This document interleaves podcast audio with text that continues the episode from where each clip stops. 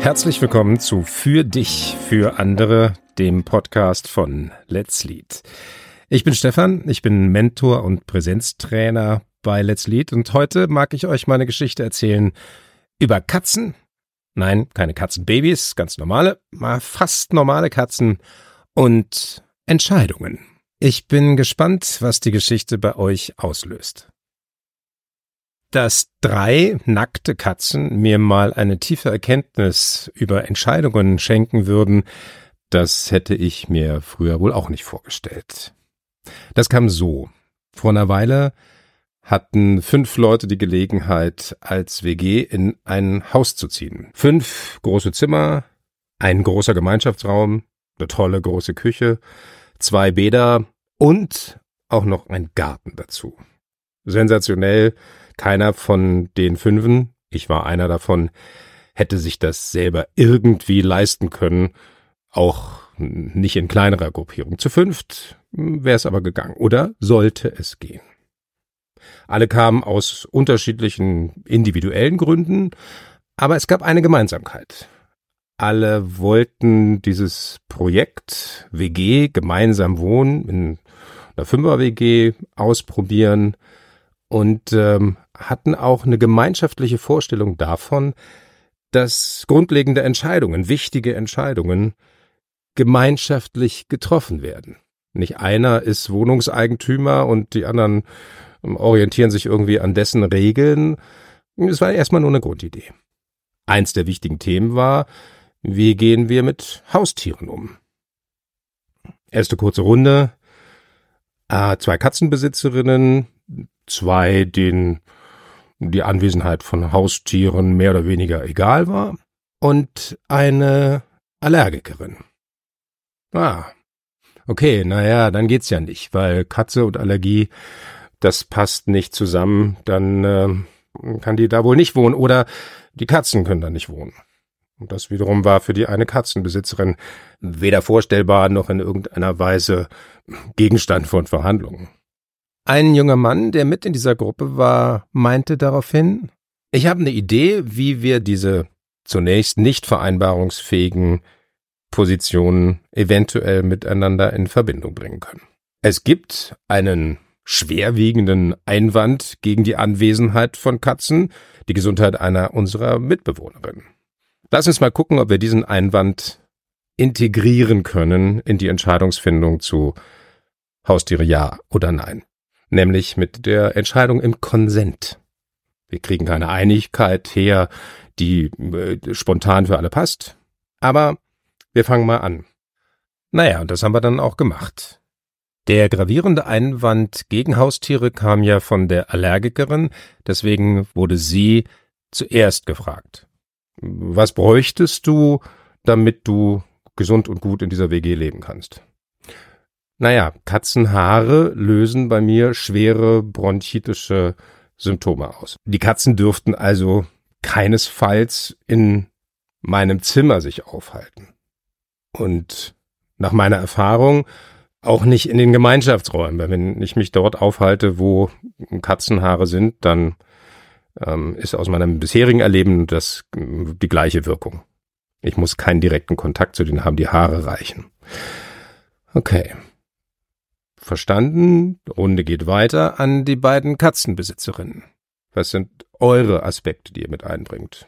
Die eine sagte, meine Katze muss nicht in Gemeinschaftsräumen sein. Meine Katze kann in meinem Zimmer bleiben, weil sie von dort in den Garten kann. Die andere Katzenbesitzerin erzählte dann über ihre drei Katzen, die der besonderen Rasse der Sphinxkatzen angehören. Das ist eine kanadische Katzenrasse, nahezu haarlos.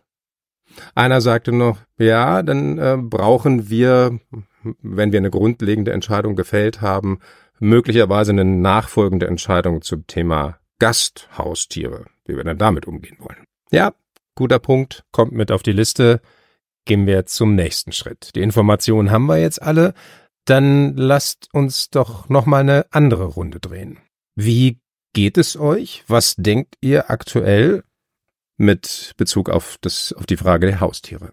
Als erstes war wieder diejenige dran, die den schwerwiegenden Einwand, nämlich den gesundheitlichen hatte. Ich kann mir das vorstellen, wenn die Tiere ja gar nicht in Gemeinschaftsräumen sind, sondern die einen raus in den Garten können und die anderen keine Haare hinterlassen und sich sowieso überwiegend im Raum der Besitzerin aufhalten, dann sollte das gehen. Das kann ich mir gut vorstellen. Okay, Runde geht weiter, alle sagen, was sie denken, und dann ist die Katzenbesitzerin an der Reihe und sie sagt, ich kann mich mit dem Vorschlag nicht verbinden, denn ich möchte weder, dass eine Mitbewohnerin sich einem gesundheitlichen Risiko oder so einem Testballon aussetzt, ich möchte aber auch nicht, dass meine Katzen immer in meinem Raum bleiben müssen. Mit diesem Einwand ist ein entscheidungsfähiger Vorschlag noch nicht möglich. Was brauchst du, lautete die Frage an sie, damit du dem Zusammenleben in unserer Gemeinschaft zustimmen kannst. Und sie hat dann gesagt, ich habe für mich entschieden, dass ich die Katzen zu meinem Freund bringe, den ich ja auch häufig sehe, denn die Vorstellung, dass die sich hier nicht im Haus bewegen können und nur im Zimmer und im Garten sein können. Mit der Vorstellung ist mir nicht wohl. Aber die Variante, dass sie bei meinem Freund wohnen, ist gut genug, um es zunächst mal auszuprobieren. Gut, sagte der Ideengeber dieser Methode. Dann habe ich folgenden Vorschlag, den ich euch zur Entscheidung vorlege. In unserer WG zieht in das Zimmer ihrer Besitzerin eine Katze ein, die sich nur dort aufhält und diesen Raum über eine Klappe nach draußen verlassen kann, aber nicht in die Wohnung, in das Haus, in die Gemeinschaftsräume. Die drei Sphinxkatzen ziehen aus den gehörten Gründen nicht ein. Wenn ihr zustimmt, nehmt am Daumen hoch. Wenn es für euch gut genug ist, um es mal auszuprobieren für eine gewisse Zeit, dann nehmt ihr den Daumen auf die Seite und wenn jemand noch einen schwerwiegenden Einwand hat, dann macht die Person ein Handzeichen, als ob sie ein Geschenk übergibt. Also eine flache Hand, Handfläche nach oben und zeigt die nach vorne. Das Ergebnis dieser Entscheidungsrunde ist jetzt nicht wirklich überraschend.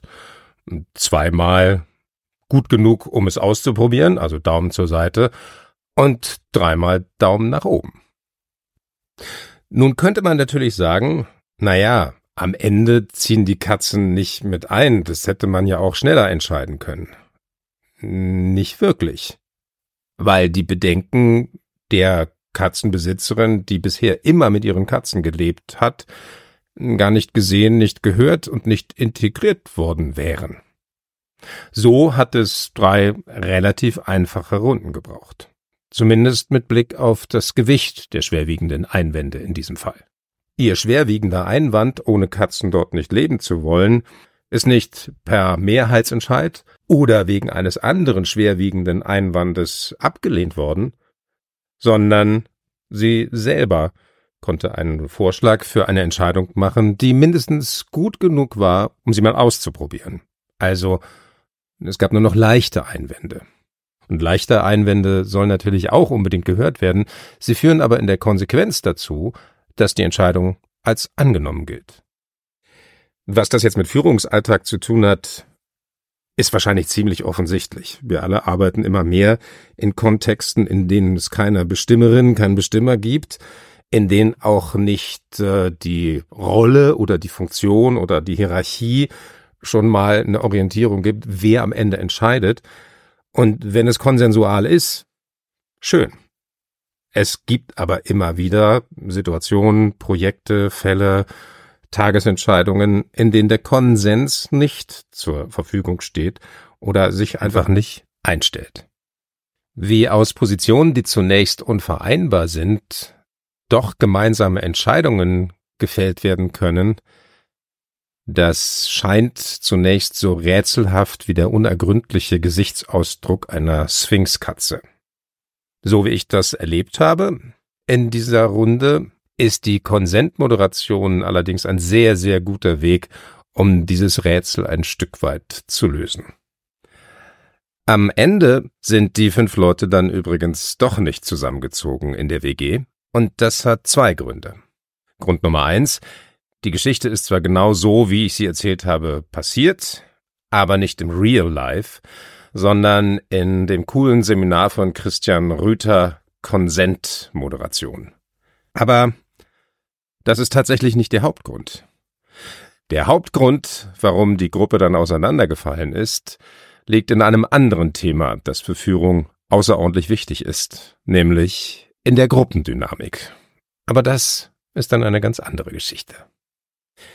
Für heute danke fürs Zuhören und bis bald.